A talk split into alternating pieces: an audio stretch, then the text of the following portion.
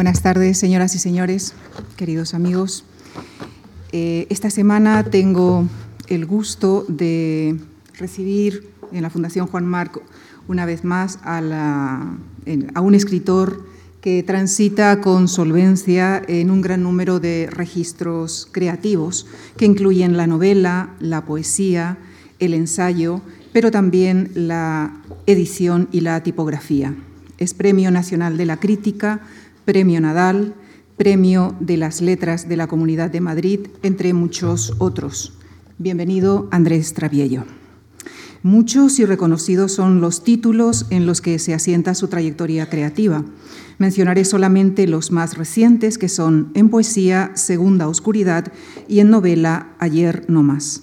Asimismo, lleva publicados 18 volúmenes de su diario Salón de Pasos Perdidos. Esta semana Andrés Trapiello analizará el tiempo, la vida y la obra de Juan Ramón Jiménez una figura sobre la que lleva trabajando en torno a 40 años. Ha participado en congresos internacionales dedicados a él. Otro referente importante con relación a Juan Ramón Jiménez y su tiempo es su libro Las armas y las letras, literatura y guerra civil, cuya tercera edición revisada y ampliada apareció en 2009. Es asimismo autor del ensayo Calidoscopio Juan Ramoniano del álbum Juan Ramón Jiménez, editado por la Residencia de Estudiantes. Actualmente Andrés eh, Trapiello dirige la editorial La Veleta. En esta misma editorial, en el año 2007, preparó y prologó una antología del material aforístico de la obra Juan Ramoniana. Permítanme ustedes, señoras y señores, que les lea un párrafo de este prólogo donde Andrés Trapiello define a Juan Ramón Jiménez como un escritor sin igual en la literatura española, tal vez el más grande de todos, inesperado siempre, nuevo, original, profundo y elevado, singular y común, y como él mismo diría, completo, perfecto e imperfecto. Con ese Juan Ramón Jiménez les dejo, completo, total y narrado en la voz y la erudición y la, y la pasión de Andrés Trapiello. Gracias. Buenas tardes, muchísimas gracias eh, a Lucía por esta presentación, gracias también al director de la Fundación Juan Marc, eh, Javier Gomá, por eh, haberme permitido hablarles a ustedes de alguien con el que en efecto llevo dialogando casi 40 años y a todos ustedes, claro, por querer oír esta tarde a Juan Ramón en mí y a mí en Juan Ramón y a cuantos a partir de mañana lo hagan desde Internet. Eh, yo hubiera preferido eh, esta conferencia hablarla, porque las conferencias no son lo mismo habladas que leídas, pero sabiendo que esta conferencia va a estar en Internet, me daba eh, horror pensar que cualquier error o que cualquier pifia mía pudiera eternizarse como un cosmonauta muerto alrededor del espacio durante toda la vida, de modo que me he tomado no sé si la molestia, pero sí el gusto de escribirla y, confiando que ustedes puedan seguirla perfectamente, eh, porque por lo menos está imitado el estilo, el estilo hablado de las conferencias. Me he atenido al formato tradicional de estas conferencias y dedicaré la primera a la vida del poeta y la segunda a su obra, si acaso podemos hacer una cosa así, separar la vida y la obra principalmente en alguien que trabajó para lograr que la obra fuera vida y la vida obra, con mayúsculas, como él la escribió. Bueno, diré también que a partir de ahora hay muchas eh, frases eh, entrecomilladas. No voy a hacer esa cosa tan ridícula de con el índice y el corazón entrecomillar, porque me pasaría toda la, toda la conferencia haciendo este signo poco elegante. Pero bueno, ustedes lo suplirán. También he de decir que entre los eh, muchísimos fragmentos que he incluido en la conferencia de Juan Ramón o de Zenobia o de otros, hay no pocos inéditos que se publicarán dentro de poco, algunos enormemente significativos, y que he tratado de hacer con ellos una especie de collage a, a los suites donde ustedes podrán entender, creo que bien, esta especie de calidoscopio juan ramoniano. Decía eh, que es es quizás absurdo separar la vida y la obra. Esta conferencia eh, es necesaria para la que viene pasado mañana, que eh, creo que es la importante, porque es la que eh, va a abordar la obra, pero entenderán que no se puede dividir y no se puede separar la, la vida de Juan Ramón. Entre otras cosas, porque como el propio Juan Ramón dice, comillas, para mí la poesía ha estado siempre íntimamente fundida con toda mi existencia, nos dirá en el prologuillo de Dios deseado y deseante. Me propongo en esta conferencia, siguiendo el ejemplo del propio Juan Ramón, que siguió en ello el ejemplo goetiano del hombre completo, darles un Juan Ramón Jiménez completo, perfecto e imperfecto. Eh, lo completo es siempre difícil y Juan, y Juan, Ramón Jiménez es difícil. No difícil de comprender, sino de entender a veces en sus reacciones. Tampoco será eh, sencillo darles todo Juan Ramón en una hora, porque estamos ante una vida y una obra en verdad descomunales, y aunque a él no le gustara el concepto nietzscheano, podemos decir sí sobrehumanos. Hasta donde yo he podido ver, de los cientos de Juan Ramones circulantes, podrían sintetizarse tres. El Juan Ramón del propio Juan Ramón, el Juan Ramón de los enemigos de Juan Ramón y el Juan Ramón de muchos Juan Ramonianos que siguen tan al pie de la letra al Juan Ramón de Juan Ramón, que vienen a hacer de él una caricatura bien intencionada, reverso de la caricatura ponzoñosa que han hecho de Juan Ramón los enemigos de Juan Ramón. Con el Juan Ramón de Juan Ramón, extensísimo y minucioso en cientos de textos escritos por él mismo, se puede estar de acuerdo casi siempre. Con el Juan Ramón de sus enemigos, casi nunca. Y con el Juan Ramón de los Juan Ramonianos puede ocurrir que lo encontremos mejor dispuesto, pero tan esquemático como el de sus enemigos. Juan Ramón ha sido, a mi modo de ver, el escritor más completo que ha tenido España, perfecto e imperfecto, pero también una figura trágica alguien que supo expresar mejor que ninguno de sus contemporáneos la misión del Creador. Escribirnos no es más que recrearnos, crearnos una segunda vida para un poco más de tiempo y dejarla en manos de otros. Pero Juan Ramón vio cómo al tiempo que su obra crecía más y más por elevación, él como hombre se iba destruyendo inexorablemente tragedia de quien al tiempo que quería escribirse en circunstancias a menudo muy adversas contra el mundo y contra sí mismo, llegaría a decir al final de su vida, mi ilusión ha sido siempre ser cada vez más poeta de lo que queda, hasta llegar un día a no escribir. Escribir no es sino preparación para no escribir, para el estado de gracia poético, intelectual o sensitivo, ser uno poesía y no poeta. Tres son también, a mi juicio, las particularidades que lo señalan como excepcional en la poesía española. Primera, creo que no hay ni un solo escritor de su importancia que consagrara de un modo tan decidido su talento, su esfuerzo y sus recursos a su obra, entendida como sacerdocio, nadie que se exigiera tanto. La poesía, nos dirá, es práctica en sí misma porque llena la parte más rica del hombre y su mayor necesidad por eso le doy a la poesía carácter de religión. Segunda, ningún contemporáneo suyo, excepto Ortega, que le animó de modo explícito a ejercer su magisterio entre los jóvenes poetas, como él mismo hizo entre los filósofos e intelectuales, tuvo una influencia tan determinante en ellos. Y tercera, nadie tampoco con su temperamento artístico, netamente moderno, hecho de instinto y curiosidad extremos. Y siempre con este solo propósito, crear belleza, hacer mejor el mundo, armonizar a los hombres con la naturaleza, fuente de toda delicadeza y conocimiento, crearnos una segunda vida. Sin aceleración y sin detenimiento como los astros, gire el hombre alrededor de su propia obra. Son versos de Goethe que a partir de los años 10 puso al frente de sus libros. Goethe eh, es una vida que sobrecoge, impresionan su fe y la seriedad con la que la vive, el modo heroico de llevarla a cabo.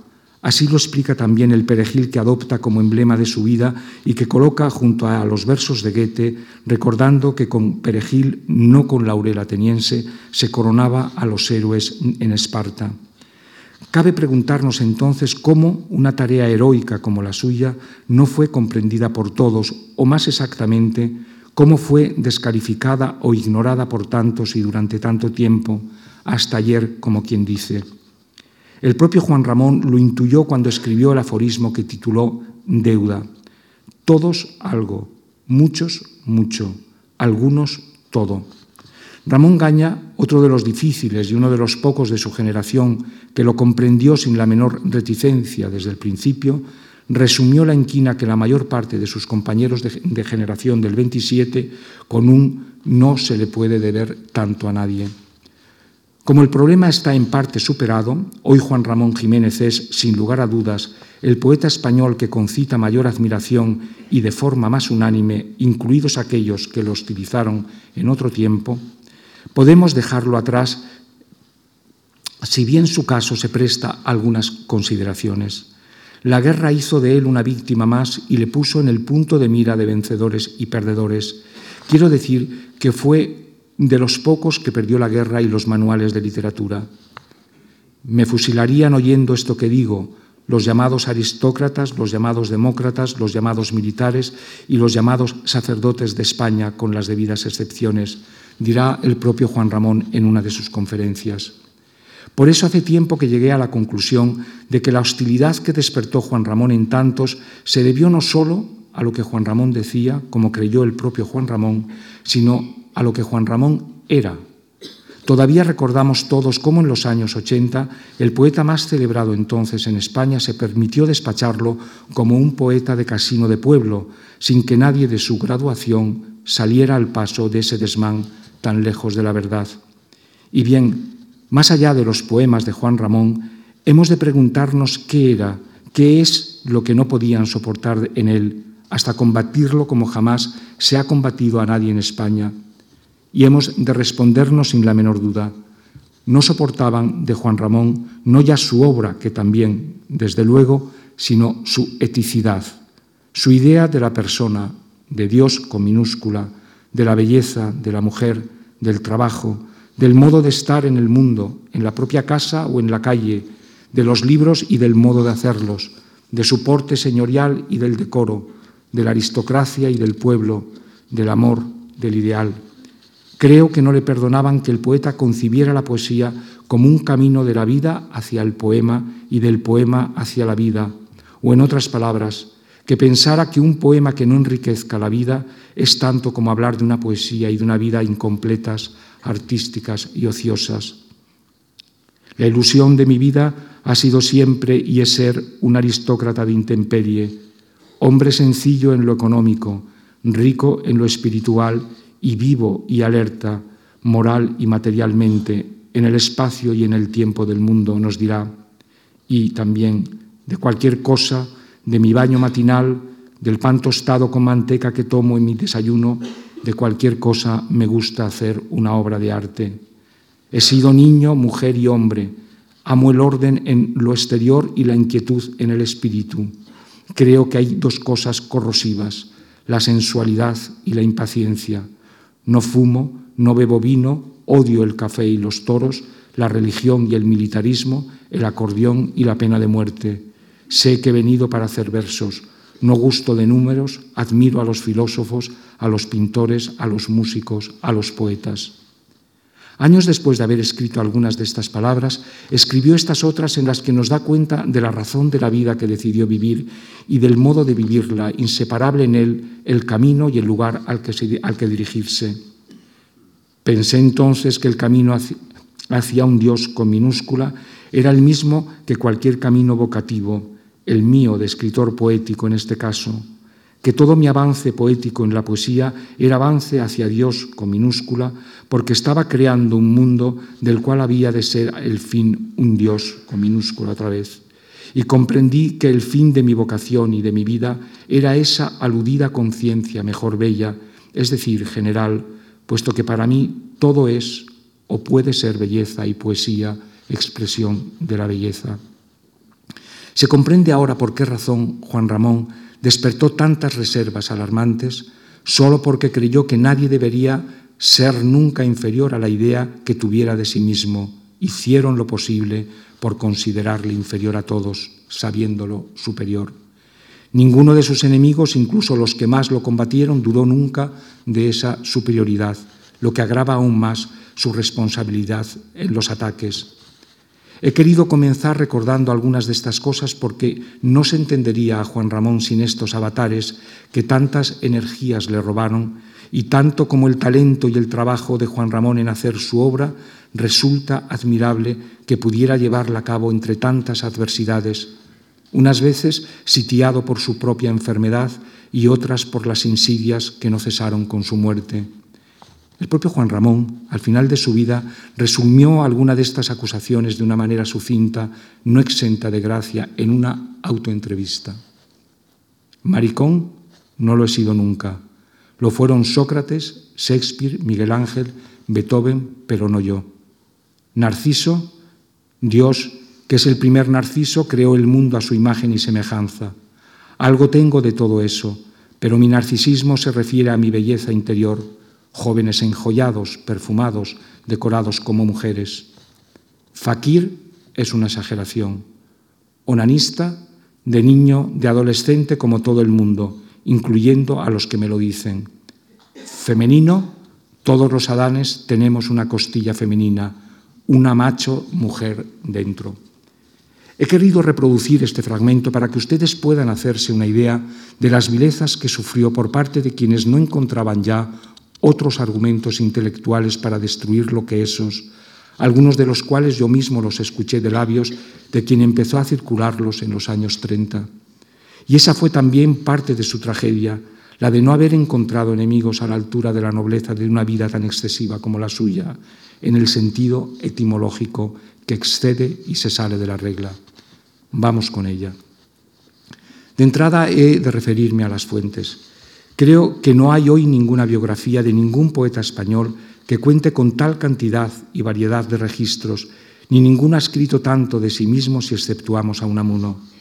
El propio Juan Ramón nos deja cientos, miles de anotaciones para hablarnos de su infancia, juventud, madurez y vejez, de su familia, de sus amigos y enemigos, de las ciudades en las que estuvo, de sus sueños, viajes y deseos, de sus ideas estéticas, religiosas y políticas, de sus lecturas, de sus decepciones y sus trabajos, unas veces en forma de esbozo, otras en libro, en artículo de periódico, revista, ensayo o conferencia. Con todo ello, el propio Juan Ramón proyectó escribir una gran autobiografía que quedó sin publicar y que verá la luz dentro de unas semanas con el título de Vida, gracias a Mercedes Juliá y María Ángeles Sanz Manzano. Esta vida de cerca de mil páginas se completa con la fundamental correspondencia del poeta, cientos de cartas ordenadas y anotadas por Alfonso Alegre, publicada a falta de un tercer y último volumen. De hecho, siempre he creído que Juan Ramón, que de Juan Ramón, que se pasó media vida ordenando y desordenando su obra conforme a su fondo y su forma, prosa por un lado, verso por otro, ensayo, vida, polémicas, cartas, se podría formar un libro único monumental, todo ello junto, cronológico, mezclado tal y como lo fue escribiendo, porque no deja de ser una gran paradoja que quien creyó que su vida y su obra fuera un todo inseparable, quisiera luego trocearla en apartados más o menos caprichosos y un poco desquiciantes. Para la vida de Juan Ramón Jiménez contamos en segundo lugar con los extraordinarios diarios de Zenobia, su mujer, y hoy también con la voluminosa correspondencia que ella mantuvo con José Guerrero Ruiz. ¿Quién fue, perdón, con Juan Guerrero Ruiz? ¿Quién fue Juan Guerrero Ruiz? Sin lugar a dudas, el mejor amigo y secretario oficioso de Juan Ramón. A él le debemos un libro único, Juan Ramón de Viva Voz, diario que relata pormenorizadamente los encuentros y conversaciones con el poeta a lo largo de más de 20 años. De Juan Ramón se han escrito también, claro, incontables artículos y estudios biográficos y críticos de gentes que dedicaron a menudo al poeta y a su obra su propia vida. Recordemos aquí el nombre de tanto, en nombre de tantos el de Federico de Onís, Ricardo Gullón, Eugenio Florit, Francisco Garcias, Antonio Sánchez Romeralo, Javier Blasco y José Antonio Expósito, y unas cuantas biografías de las que únicamente citaré aquí la de Graciela Palau de Nemes y la un inédita y esperada de Antonio Campamor. Nombres todos detrás de los cuales encontraremos siempre la presencia de Francisco Hernández Pinzón, ayer y hoy la de Carmen Hernández Pinzón, herederos del poeta, a quienes tanto debemos los lectores de Juan Ramón. Y no debiera acaso cerrar esta pequeña relación de nombres y obras citando una en la que yo intervine junto a Blasco, Espósito y Alfonso Meléndez, pero al margen de nuestros méritos, el álbum biográfico de Juan Ramón, editado por la Residencia de Estudiantes, es hoy por hoy compendio de muchas cosas y sobre todo el conjunto iconográfico más completo del poeta. Me siento ante la vida de Juan Ramón tan llena de acontecimientos como el ángel que quería meter todo el mar en un oño en la playa de Hipona. Juan Ramón nació el 24 de diciembre de 1881.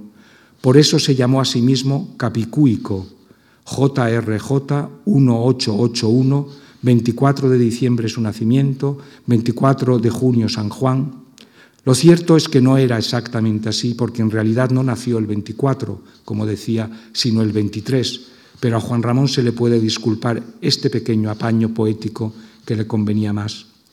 Nació, como es sabido, en Moguer, un pueblecito de Huelva de ordenada vida mercantil. Su familia era de las pudientes, ya sabéis, vida desahogada y ociosa. Su padre, con un hermano suyo, se dedicaba al negocio y exportación de vinos. Enviudó teniendo una hija y volvió a casarse. De este segundo matrimonio tuvo tres hijos, el menor de los cuales fue Juan Ramón.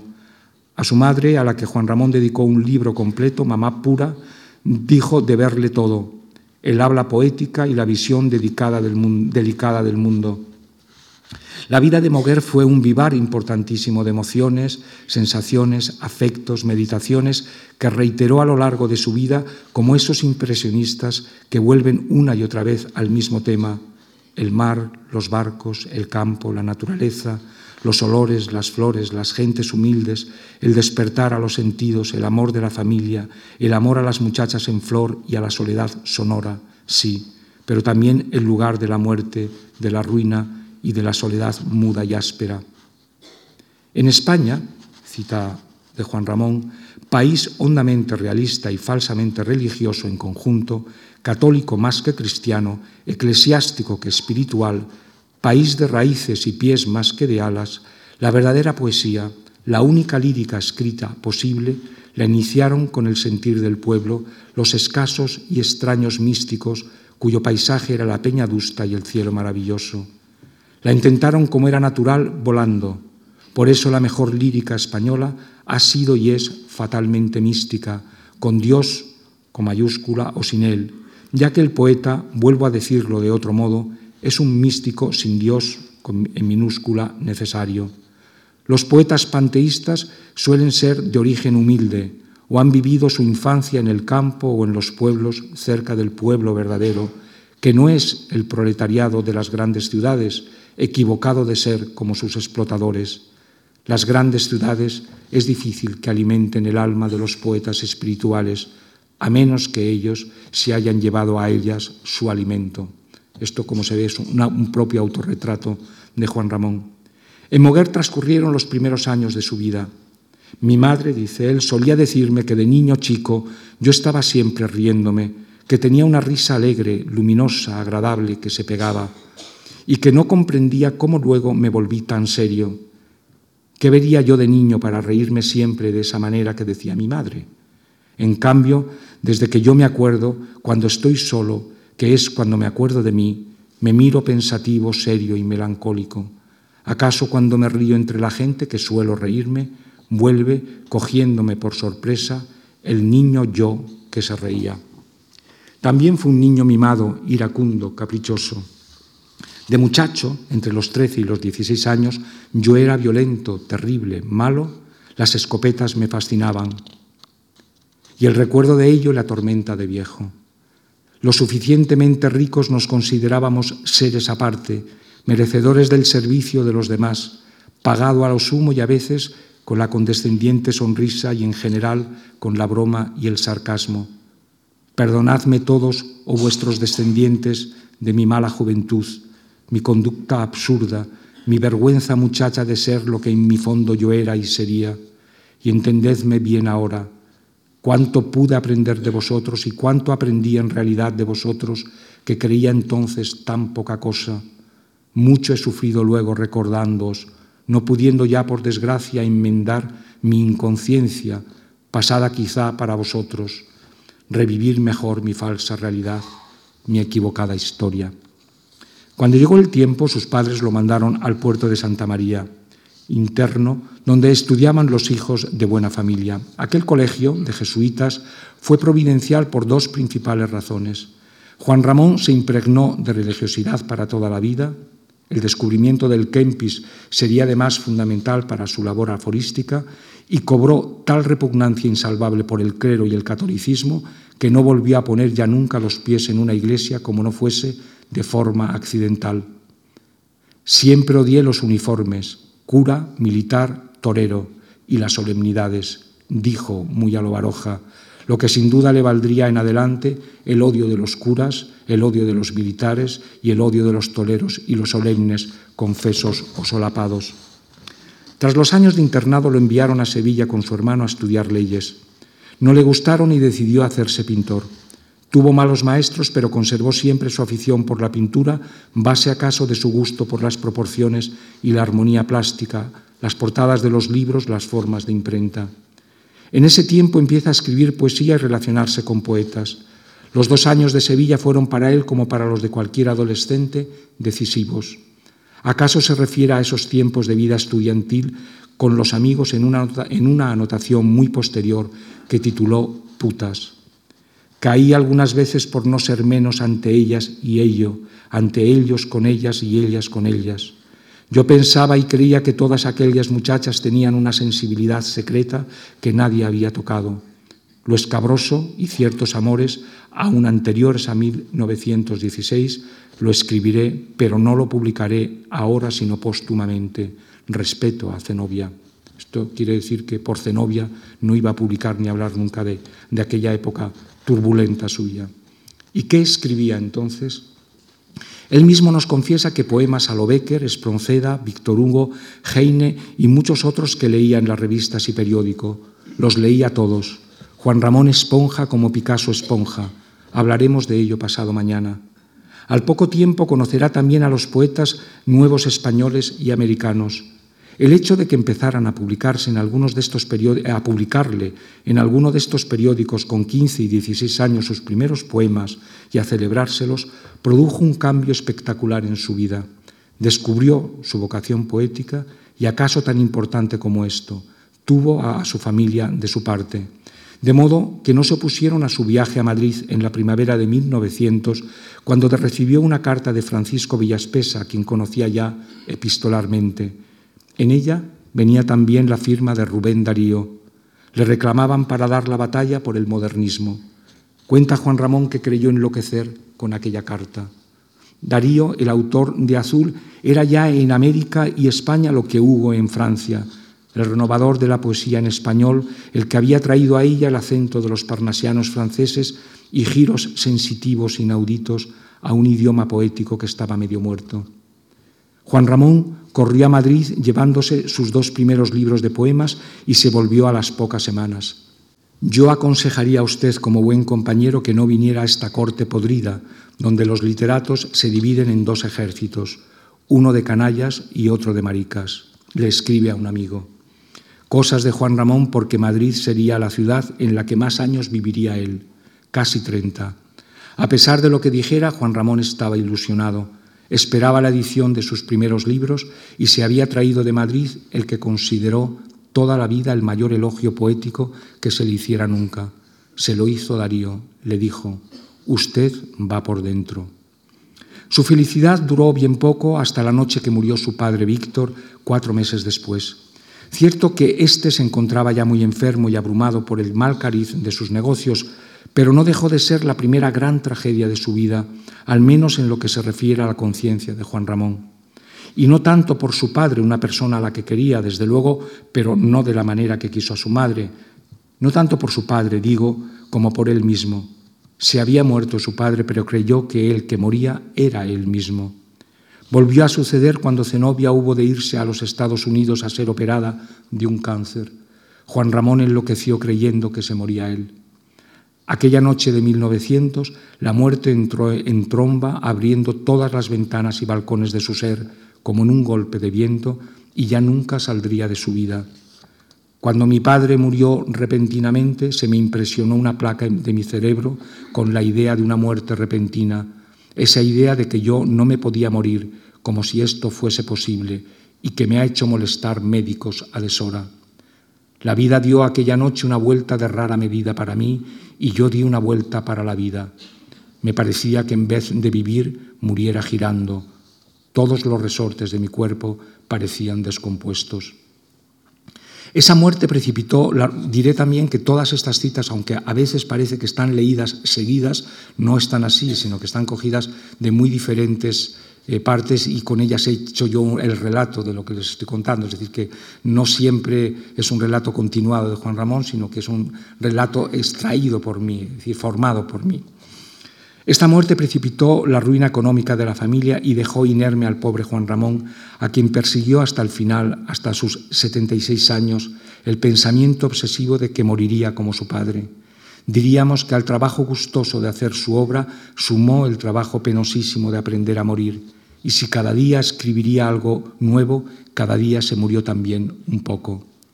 Yo estuve en esta época a punto varias veces de suicidarme y cuenta cómo llegó a tener la escopeta cargada y la puerta de su cuarto cerrada. Sé que no dependió de mi voluntad.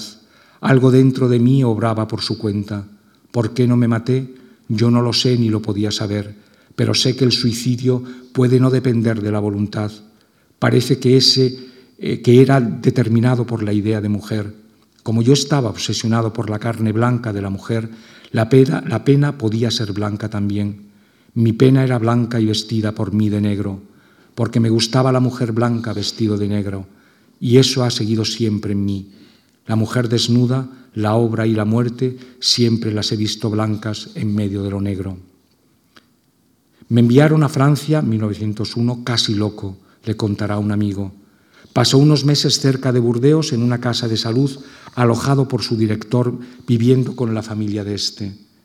Quedaba entronizada así una de sus ilusiones, vivir cerca o con un médico en casa, ya que se diría que tanto como curarse no se curó nunca, acaso porque tampoco le diagnosticaron bien, necesitaba que un médico le tranquilizara diciéndole que todo era menos de lo que él temía no es este un asunto insignificante, desde luego, porque está en el origen de sus desarreglos emocionales. Al principio los médicos le dijeron que padecía una enfermedad congénita de corazón heredada de su padre. Mala cosa esta, corazón, que tú llegaras descompuesto con tu bloqueo congénito. Y cosa peor, que triste saber que nunca podrás darme un latido normal, siempre más o siempre menos, siempre equivocado, motor mío, origen y fin de todas mis depresiones, represiones y exaltaciones, confesará abatido en la vejez. Nadie a día de hoy podrá decir si estas depresiones, represiones y exaltaciones que lo martirizaron y le complicaron tanto la vida a él y a quienes se relacionaron con él en mayor o menor medida, fueron consecuencia de la enfermedad o la enfermedad consecuencia de ellas.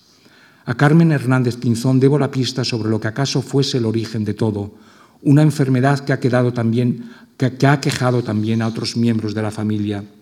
El doctor Jesús Culebras nos lo aclara.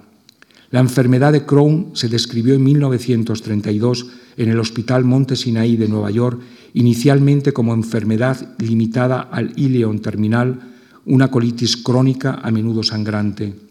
Durante años el diagnóstico fue difícil, pero el hecho de ir asociada a pacientes delgados desnutridos, anémicos y depresivos, no aclara si la delgadez, desnutrición, anemias y continuas depresiones del poeta fueron causa o efecto de ella. Ese pudo ser el origen de todo su largo calvario que, habría, que haría lamentarse a Juan Ramón. Si yo estuviera sano, sería uno de los hombres más grandes del mundo. Ah, si supierais los gérmenes decididos a estallar que llevo dentro, si yo pudiera emplear mi vida entera en mi pensamiento, si mi salud igualara a mi voluntad, al ansia de saber, al afán de viajar, de obrar, de aniquilar, de construir. De su, instancia, de su estancia en Francia se trajo algunas cosas importantes para la vida y la obra.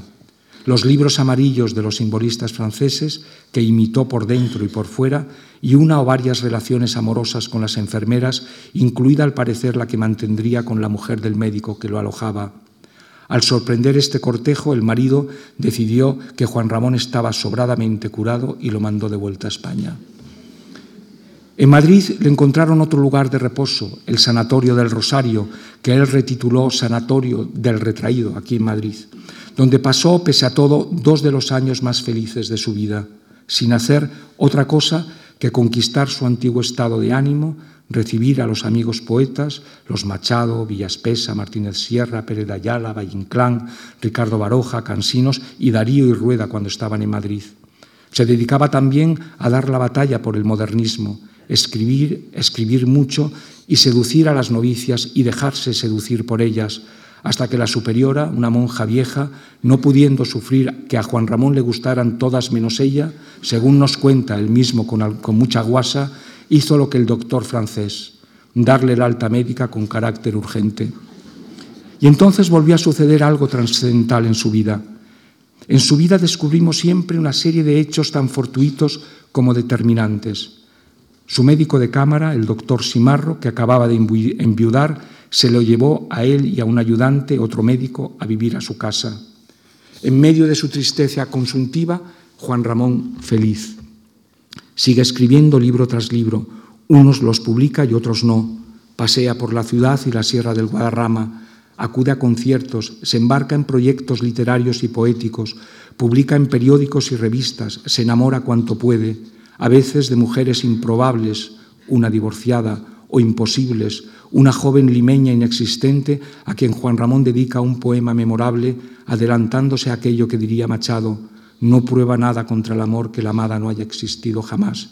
Y sobre todo, Juan Ramón asiste en casa de Simarro, institucionista él mismo, a las veladas que tienen lugar con los ilustres colegas de la institución libre de enseñanza, don Francisco Giner y don Manuel Cosío, entre otros, y Sorolla, que le pintó entonces un retrato.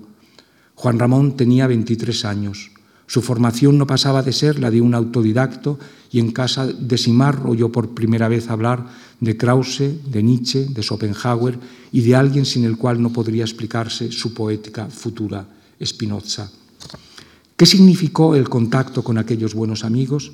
Juan Ramón adoptó su credo estético, el mejoramiento del mundo a través de la belleza. Creo que la belleza es la única verdad del mundo, repetirá a lo largo de su vida sin variación en la pauta de Krause. Sino sus hábitos personales también se vieron modificados. Discreción, llamar poco la atención es siempre buena señal, nos dirá. Austeridad en todo, amor al trabajo, una vida sencilla. Su concepto de aristocracia de intemperie, como la llamó, se fraguó en aquellas veladas. Aristocracia, a mi modo de ver, es el estado del hombre en que se unen unión suma, un cultivo profundo del ser interior y un convencimiento de la sencillez natural de vivir, idealidad y economía.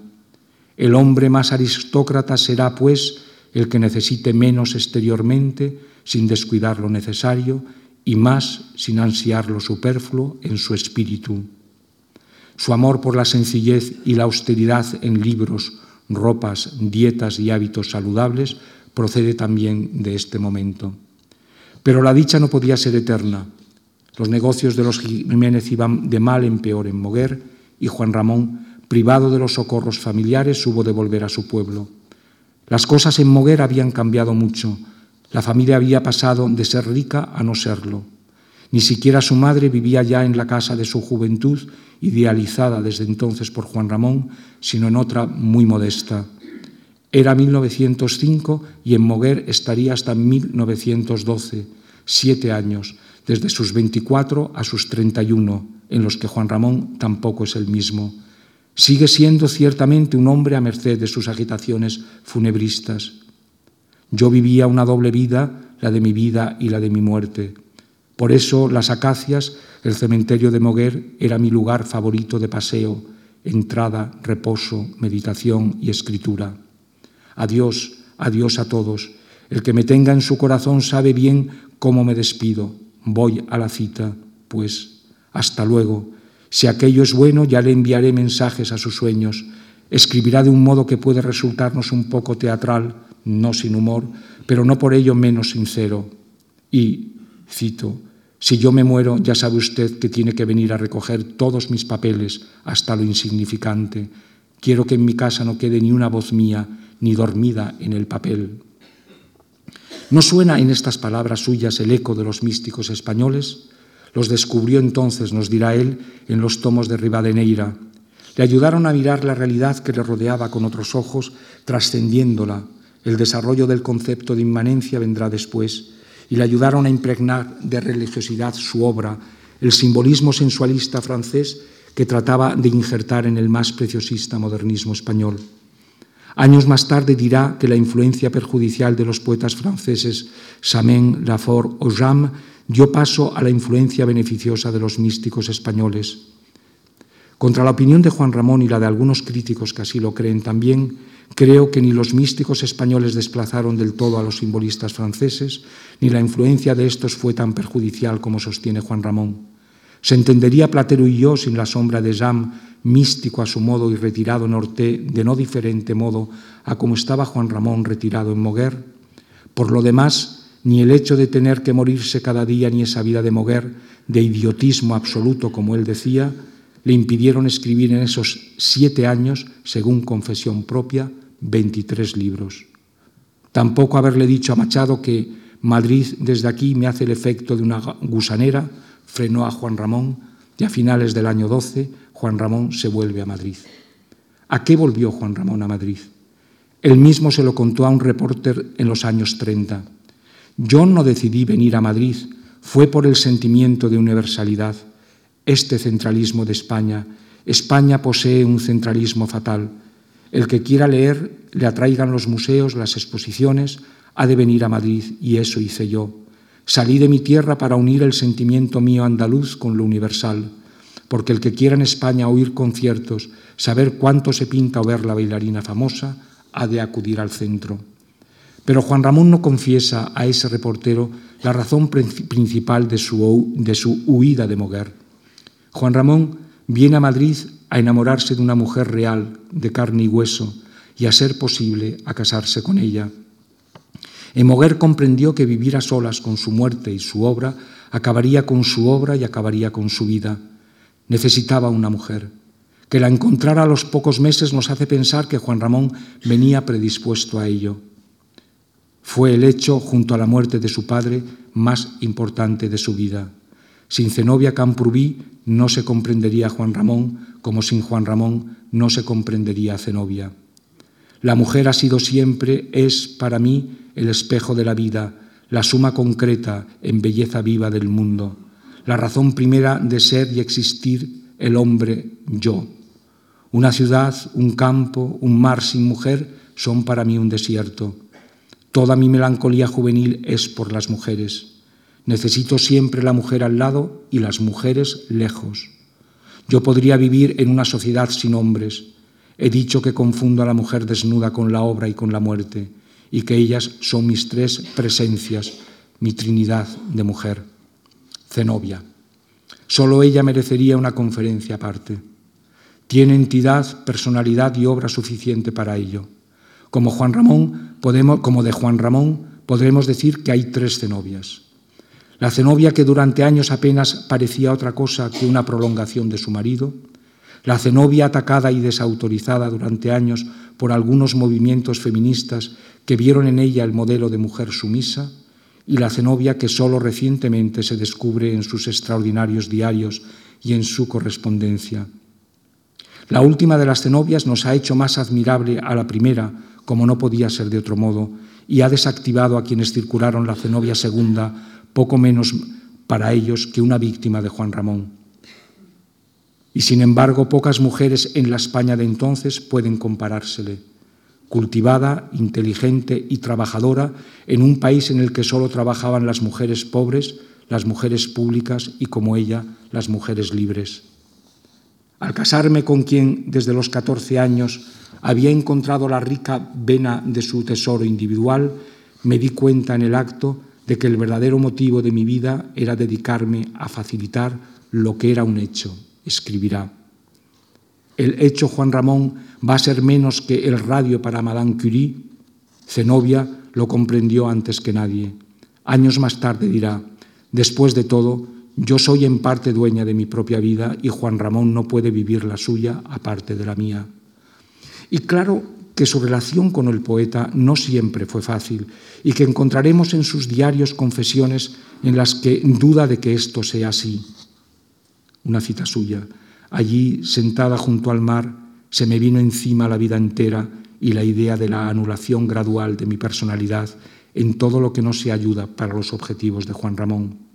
Digo que esto es así, pero las dificultades por las que atravesaron no tuvieron que ver con el hecho de que ella fuese mujer y Juan Ramón varón, sino con el de que ella era la esposa de un hombre difícil y enfermo.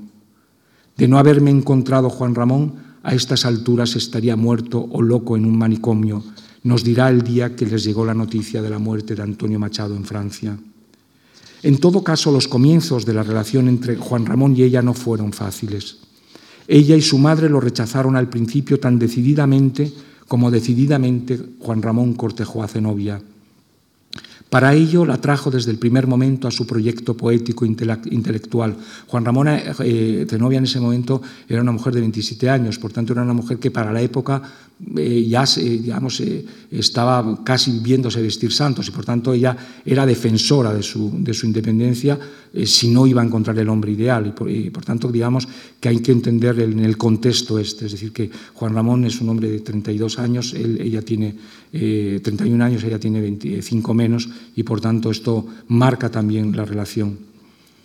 Eh, como digo, para ello, para, seducirla, la trajo desde el primer momento a su proyecto poético e intelectual y la convenció para que tradujera los libros de Rabindranath Tagore, a quien acababan de, conceder el premio Nobel. La táctica empleada para disipar las reticencias de su futura suegra no fueron, eh, eh, menos tenaces. Juan Ramón le hizo ver que era un hombre que estaba en condiciones de mantener a una familia y le mostró cómo. Dirigía las publicaciones de la recién creada residencia de estudiantes, entre ellas las meditaciones del Quijote de Ortega y otras de Machado, Azorín y Unamuno. Dirigía la colección literaria de la, editorial Calleja. Colaboraba en un gran número de periódicos y revistas y sus libros llegaban de dos en dos a las librerías, entre ellos Su Platero y yo, llamado a ser la obra más editada en español tras el Quijote, y todos los escritores e intelectuales españoles de una cierta relevancia le mostraban gran admiración y respeto. Se inició en 1913, sin la menor duda, la época más feliz de su vida, su primera plenitud.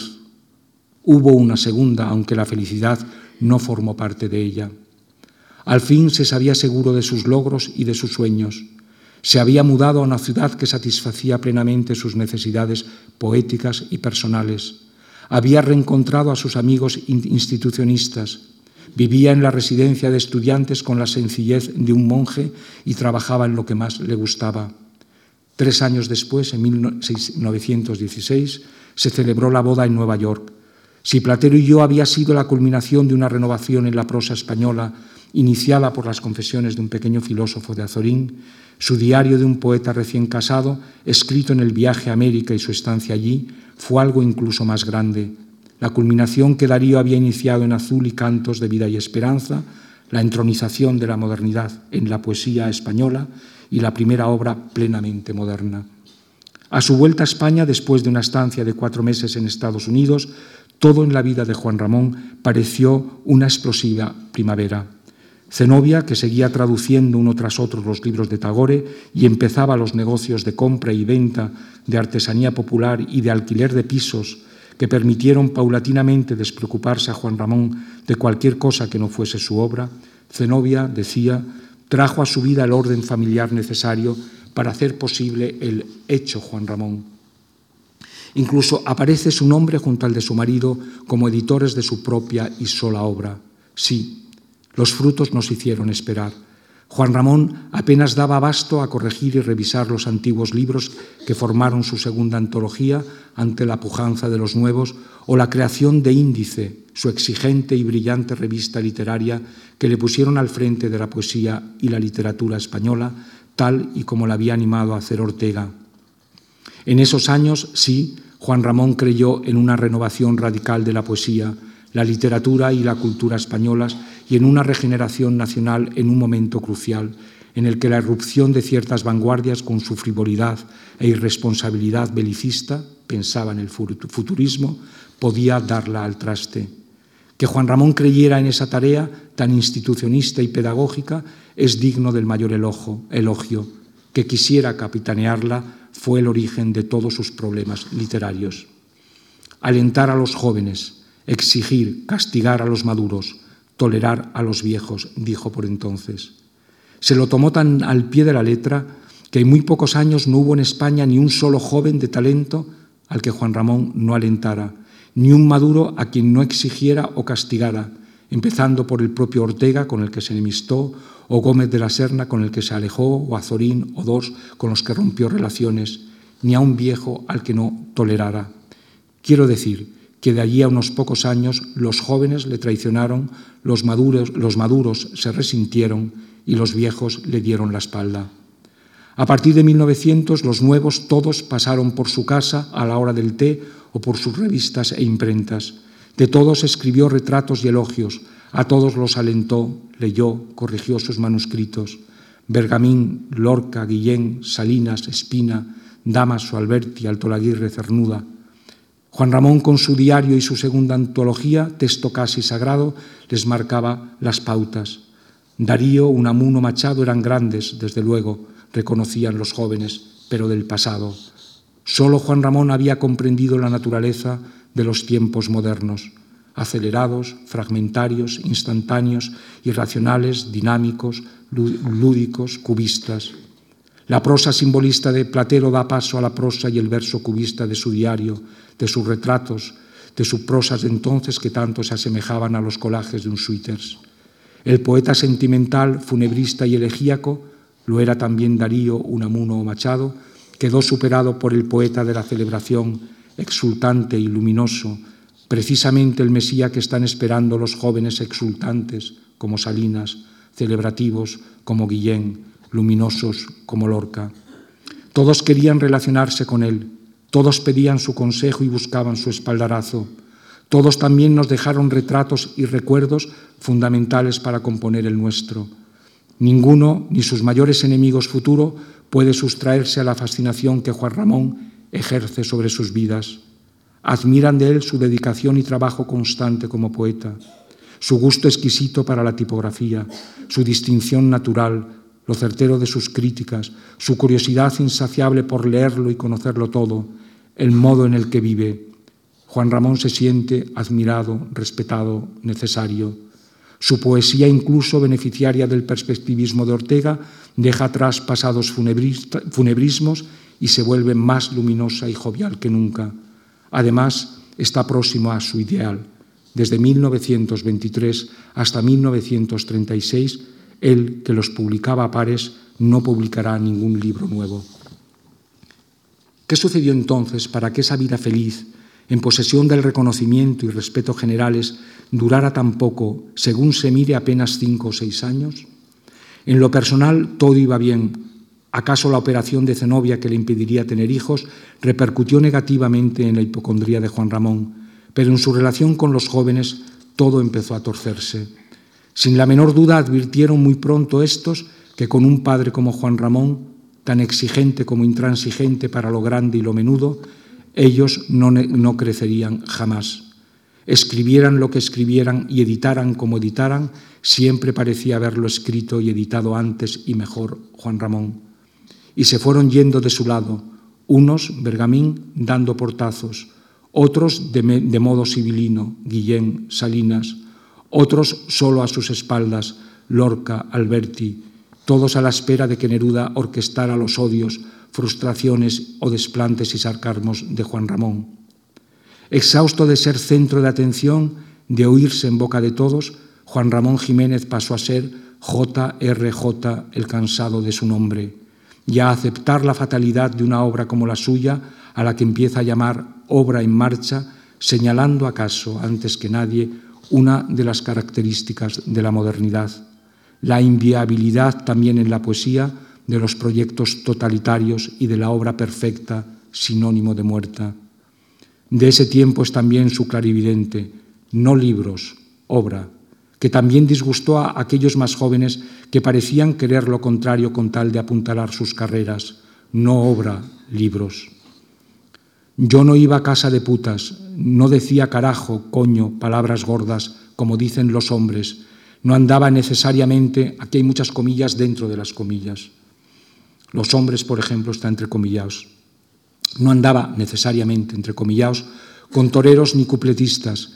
En vista de ello yo estorbaba a los pícaros. Yo era, decían, un místico y decidieron que, que ellos eran los hombres, entre mayúsculas, y yo una señorita, una niña, mis poesía, etc. Y para ponerse ellos en su sitio, lo intentaron todo, caricatura soez, copla baja para echarme abajo del mío. Les di ejemplo de dignidad y se reían. Por eso Salinas, Guillén, Lorca, Alberti y Ay, Bergamín, se volvieron y volvieron a los otros contra mí. Los más hipócritas de ellos decidieron que yo era un puritano, peor todavía que un místico. La cuestión era, como en el nazismo, justificar su conveniencia, y decidieron que la picaresca era más española, y todos se pasaron a la picaresca. A partir de entonces, 1933, y ante la inminencia, la revolucionaria, le responsabilizaron incluso de vivir de espaldas a la realidad y de tratar de narcotizar a las masas con una poesía esteticista y burguesa. Pero él respondería, el arte tiene una misión social indirecta como toda misión honrada y fructífera, la de hacer verdaderamente fuertes, quiero decir, delicados a los hombres, y verdaderamente buenos, esto es, enamorados conscientes de la tierna belleza del mundo. Misión del artista es templar con el ejemplo de su vida el ánimo de los hombres. El arte es heroísmo por excelencia, trabajo sin descanso. Creo que es mi deber, como el de todo artista, trabajar. Trabajar en la propia obra, incluso cuando la gente se agita en la calle.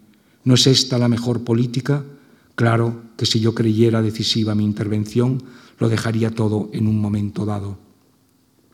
A partir de ese momento, la vida de Juan Ramón, la de Zenobia, entró en resonancia, un largo puente colgante a punto siempre de venirse abajo por sucesivas sacudidas, que no le impidieron publicar, sin embargo, su obra en hojas y cuadernos unipersonales que volvieron a ser un ejemplo de forma y fondo, sin duda los más admirables que habían salido de sus manos hasta entonces.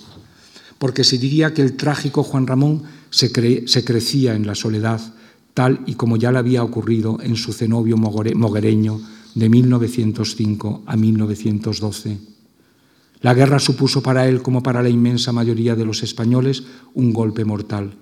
Diríamos que en su caso le llegó en el peor momento, cuando más solo estaba, pero poéticamente hablando fue providencial. Juan Ramón resucitaría poéticamente a su segunda plenitud. Ya en la guerra, Juan Ramón se defendería de, de tantos ataques. Desde el comienzo de esta guerra, tan mal entendida por tantos fuera y dentro, pensé que mi mejor manera de ayudar a nuestra República, pueblo y gobierno, tenía fatalmente que ser poética, es decir, en el campo de mi vocación que consiste en descubrir y perpetuar la belleza con la luz y en lengua españolas, y no cantando el terrible hecho circunstancial de una guerra que de haber sido justa debió ser rápida y olvidada, sino exaltando ante propios y extraños la prolongada verdad de nuestro pueblo. Contra lo que algunos supusieran, Juan Ramón Jiménez, el poeta de la Torre de Marfil, puso sin el menor titubeo su nombre en defensa de la República, firme hasta su muerte, y todos sus recursos, materiales, tiempo y dedicación en recoger y cuidar junto a Zenobia a unos niños desamparados en una improvisada guardería. Únicamente cuando advirtió que su vida estaba en peligro y que era una temeridad quedarse ante las incitaciones al asesinato que sufrió, pidió un pasaporte a su amigo el presidente don Manuel Azaña y los Jiménez, un, después, un mes después de empezada la guerra, abandonaron el país con una maletita de mano en la que estaba su ropa más necesaria, sus medicinas y llevando solo sus alianzas de boda. Todo lo relacionado con aquellos sucesos dio origen a Guerra en España, libro que vio la luz casi 50 años después y que es uno de los testimonios más independientes de la guerra en el que una vez más Dios dio muestras de haber sido de los pocos que supo poner la ética a la altura de la estética. Si lo que vino después, el desarraigo, la pobreza, la incertidumbre, fue común a tantos cientos de miles de exiliados, en Juan Ramón parece agravado no solo por la calidad de la persona, sino por lo trágico de su personalidad. Primero unos meses dando tumbos de Nueva York y Washington a Puerto Rico y luego dos años en La Habana y de allí a Miami, donde se sintió por vez primera exiliado de lengua, de idioma. Entonces, 1939, la casa de los Jiménez en Madrid fue saqueada por tres falangistas que robaron libros y manuscritos, lo que sumió a Juan Ramón el resto de su vida en una angustia terrible. Bien está, dirá, el robo de mi trabajo de toda la vida, la ingratitud y la calumnia, el honor de la lista negra, la pérdida oficial de ciudadanía. Bien estaría el entierro en mi tierra de España, pero ¿a qué precio? El destierro de mi lengua de España, mi destierro de la lengua de España, es angustia diferente, superior a toda alegría, a toda indiferencia, a toda libertad, a toda pena. No lo puedo soportar porque desterrado no tengo lenguas mías alrededor, no soy nadie, estoy más muerto que muerto, estoy perdido. A los casi cuatro años de la Florida más o menos felices, siguieron los cinco en Washington metidos en un minúsculo apartamento y cerca de cuatro en Riverdale, trece en total en los Estados Unidos, acosados más que nunca por las depresiones de Juan, de Juan Ramón y los periódicos internamientos hospitalarios. Washington se parece tanto a Madrid ahora en otoño que su belleza me duele materialmente. Prefiero casi no pensar. Dormir es lo mejor, pero se sueña lo que se piensa. No hay remedio. Escapar solo, dirá en una carta. Y en otra, soñé que estaba muerto en Washington y que muerto soñaba que resucitaba en España y que no podía. Los meses que pasó en la Argentina, donde fue recibido con tanto fervor que llegaron a pensar en instalarse en Buenos Aires, fueron una tregua y la esperanza de un futuro mejor que solo en parte se cumplió en los siete años de Puerto Rico, cuya universidad los acogió como profesores y les cedió la sala a la que donaron su importante archivo y biblioteca y que fue en Puerto Rico justamente donde murieron. Veintidós años de exilio no podrían resumirse en dos cuartillas. Digamos que la tragedia de Juan Ramón fue en este tiempo inversamente proporcional a la felicidad de su obra. Por un lado, las mismas fuerzas físicas que diezman su salud parecen empujarle a una obra poética y crítica colosales. Fuera de España nada le dice nada, escribirá Zenobia. Aquí me siento otro, en realidad no estoy aquí. No sé vivir lejos de lo mío, de lo nuestro. Esta vida provisional me seca. España, España, solo España, repite una y otra vez a lo largo de los años del exilio, y la propia Zenobia hará esta enternecedora confidencia a Juan Guerrero. No sé si les he dicho que Juan, antes de ponerse a trabajar en cualquier sitio que estemos, saca la brujulita que yo le regalé y la coloca en su mesa de trabajo. Cuando ha situado España, se siente ya anclado y empieza a trabajar. Ya no sé si soy ni de dónde, el tiempo se va y yo paso. ¿En qué terminará todo esto? He perdido toda la ilusión, le escribirá Guerrero. Aquí estoy intentando levantarme un poco el cuerpo el espíritu no hay manera conocida de levantármelo y sin posible alegría ya nunca. Que Juan Ramón no le mentía Guerrero lo confirma esta anotación de Zenobia. Juan Ramón se ha vuelto un completo misántropo y no hace nada para agradar a los demás sino a sí mismo. Los cuarenta años de nuestra boda se pasaron como yo quería, junto a Juan Ramón todo el día, con el mismo gran cariño de su parte, pero sin casi poder enfocar una conversación en serio con él porque cuando yo quería que discutiéramos y decidiéramos sobre lo que nos puede, sobre lo que nos quede de porvenir, se echaba fuera de toda responsabilidad con la consabida martingala de que se iba a, a morir antes. Otra cita. Mi aniversario, o mejor dicho, el nuestro, fue como siempre una desilusión. Aunque Juan Ramón empieza el día diciendo que podemos hacer lo que yo quiera, tiene siempre demasiada prisa para hacer lo que yo quiero. Y estas frases no quitan para que en otro lugar se deje llevar Zenobia por una efusión no menos estremecedora. Que Dios me lo guarde mucho tiempo.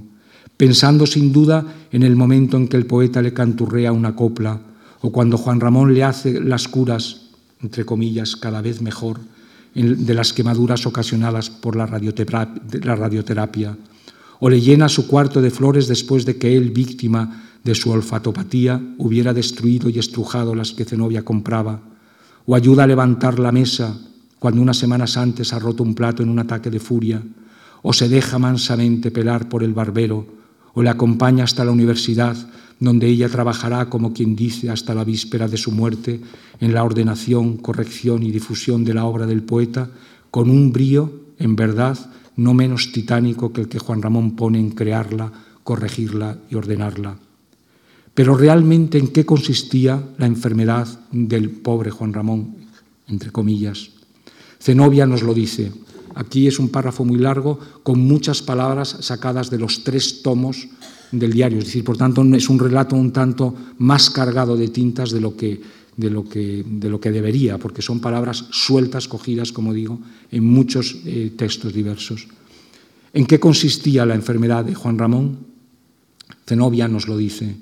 En crear conflictos sin otro objeto ulterior y describe los síntomas egoísmo indignante, infantil, monstruoso, gritos espeluznantes, la negativa perpetua, letanías lamentables, demasiado ocupado siempre o dormido y cuando no, en un monólogo interminable que no admite preguntas.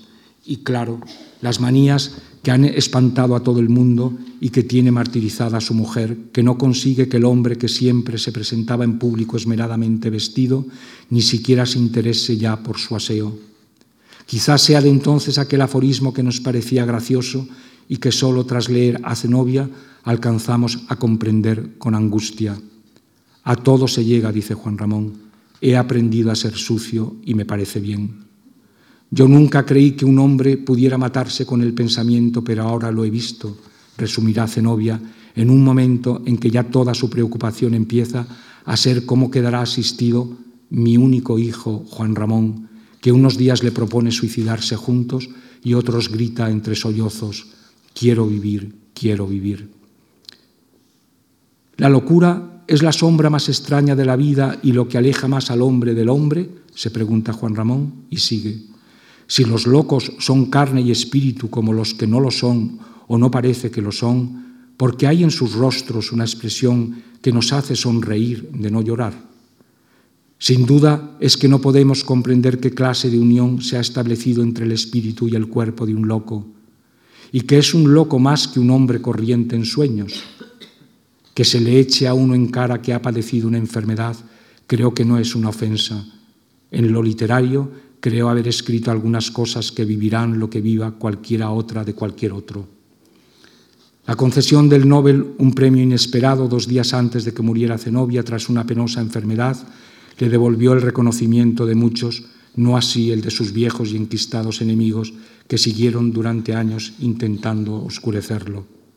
Para entonces Juan Ramón, rodeado de gentes conscientes de la gravedad de su estado pero incapaces de aliviárselo, se va entregando a su final cada día más y más cansado de sí mismo, de su locura, de su vejez, de su soledad.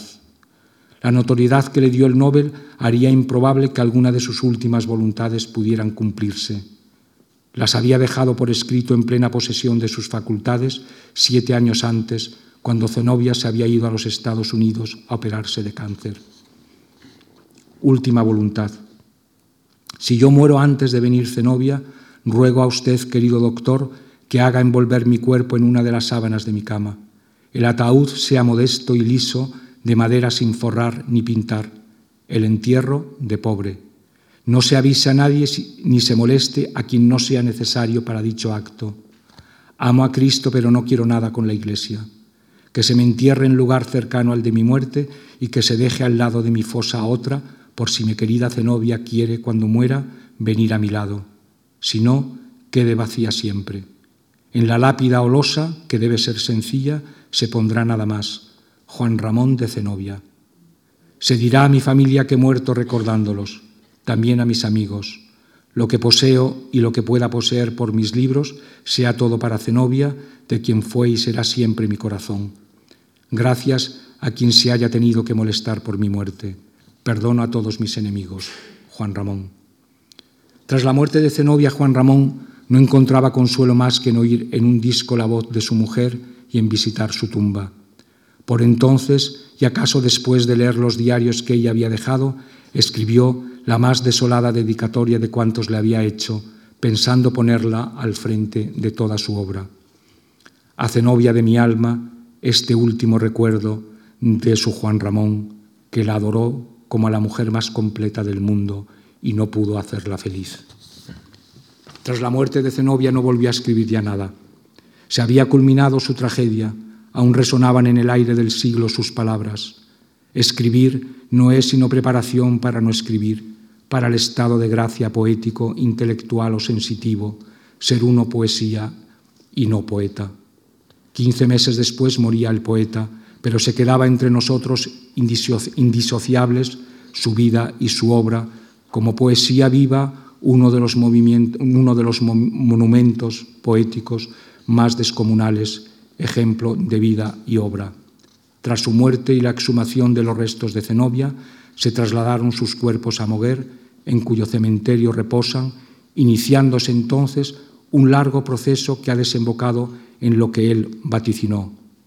Cada vez que se levante en España una minoría, volverán la cabeza a mí como al sol.